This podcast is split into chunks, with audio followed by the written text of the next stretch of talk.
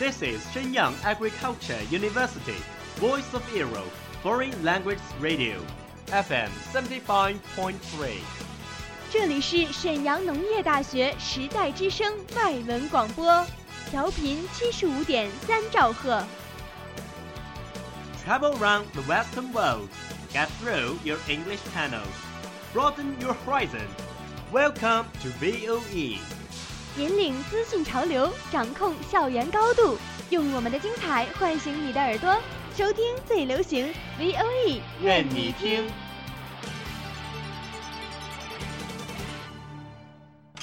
米娜桑，欢迎来到日语梦工厂。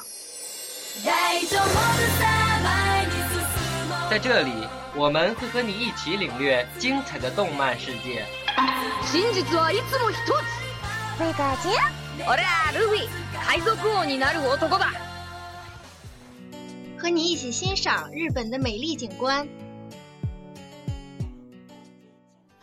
和你一起走进传统的日本文化，和你一起领略最新的日本潮流。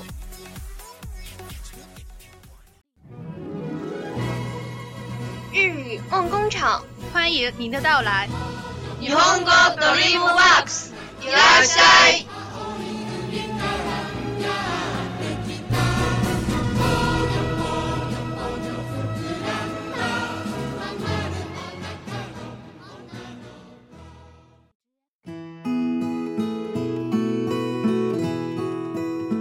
皆さんこんばんは。VOE 日本語ドリームワークスへようこそ。日语梦工厂，为梦想起航， 我是主播梁远鹏。我是主播吉旭玲。今天给大家介绍一本书，是关于日本人和日本文化的，非常有助于我们了解日本。书的名字是《日本尽头日本不卡》，日本人和日本文化。此书区别于一般的介绍日本的书。本书是由日本著名小说家司马辽太郎先生和著名的研究日本文学的学者 Donald King 先生的关于日本人和日本文化的对谈记录。司马辽先生是日本国内非常有名的历史小说家，不只熟悉自己国家的历史，而且对中国的历史也颇有研究。而另一位 King 先生是来自美国，他以一个西方学者的观点来谈论日本，则更让人有耳目一新的感觉。西巴辽太郎，司马辽太郎，一九二三年八月七日出生，日本著名小说家、评论家，出生于日本大阪，代表作有《猫头鹰的都市》《风的武士》《官员》《封神家的人们》等。其作品主要是围绕日本战国、幕府、明治时期为背景的历史题材小说。不幸的是，司马辽太郎先生于一九九六年二月十二日逝世。唐纳德·劳伦斯·基恩出生于一九二二年六月十八日，美国纽约出身，是研究日本文学和日本的著名学者。作为日本文学评论家，出版了多本著作。之后加入日本国籍，哥伦比亚大学名誉教授，日本学士院客员，文化功劳者，于二零零八年获日本文化勋章。全书从宗教意识、群体意识、审美心理等方面简要地概述了日本人的精神世界，同时还从文化史的角度具体论述了日本文化的历史以及历史上的日本与现代日本的关系。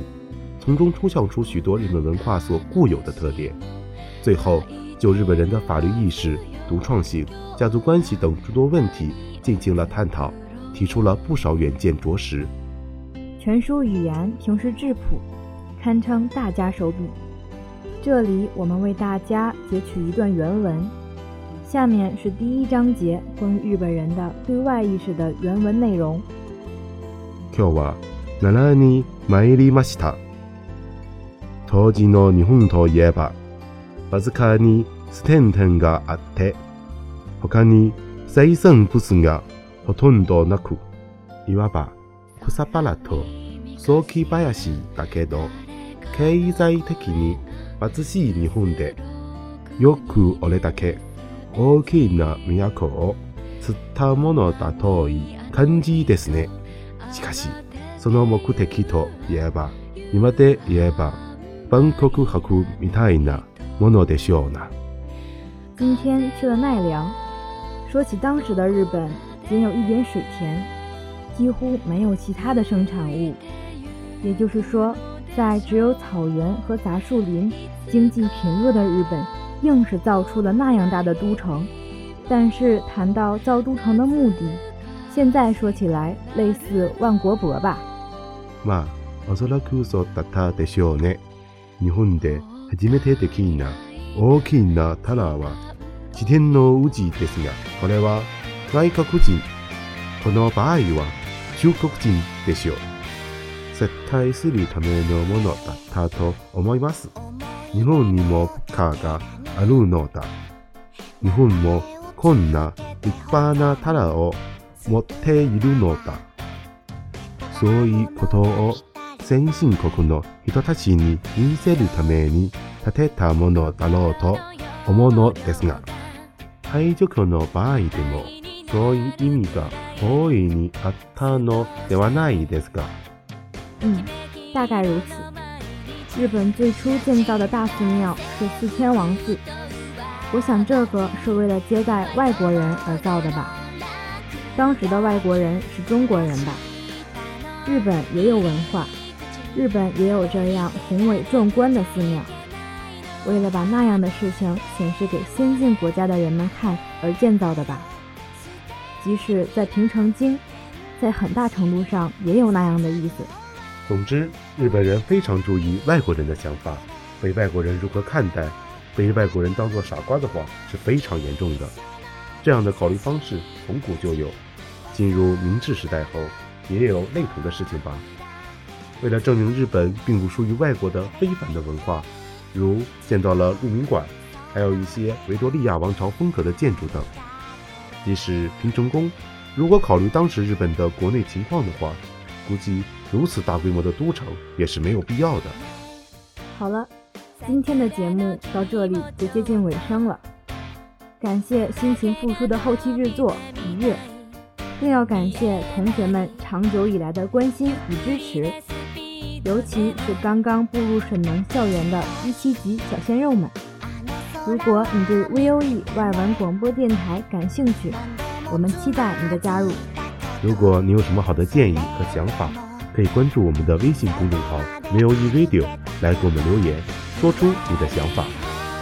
让我们在优美的歌声中结束本期节目，我们下期再见，拜拜。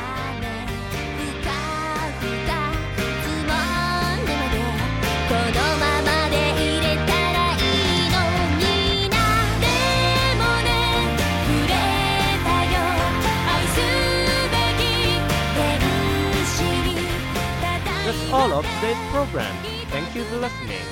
如果你喜欢我们的节目，您可以同时在荔枝 FM、iTunes Store Podcast 同时搜索 VOE 外文广播电台，为您呈现精彩往期节目。我们下期再见。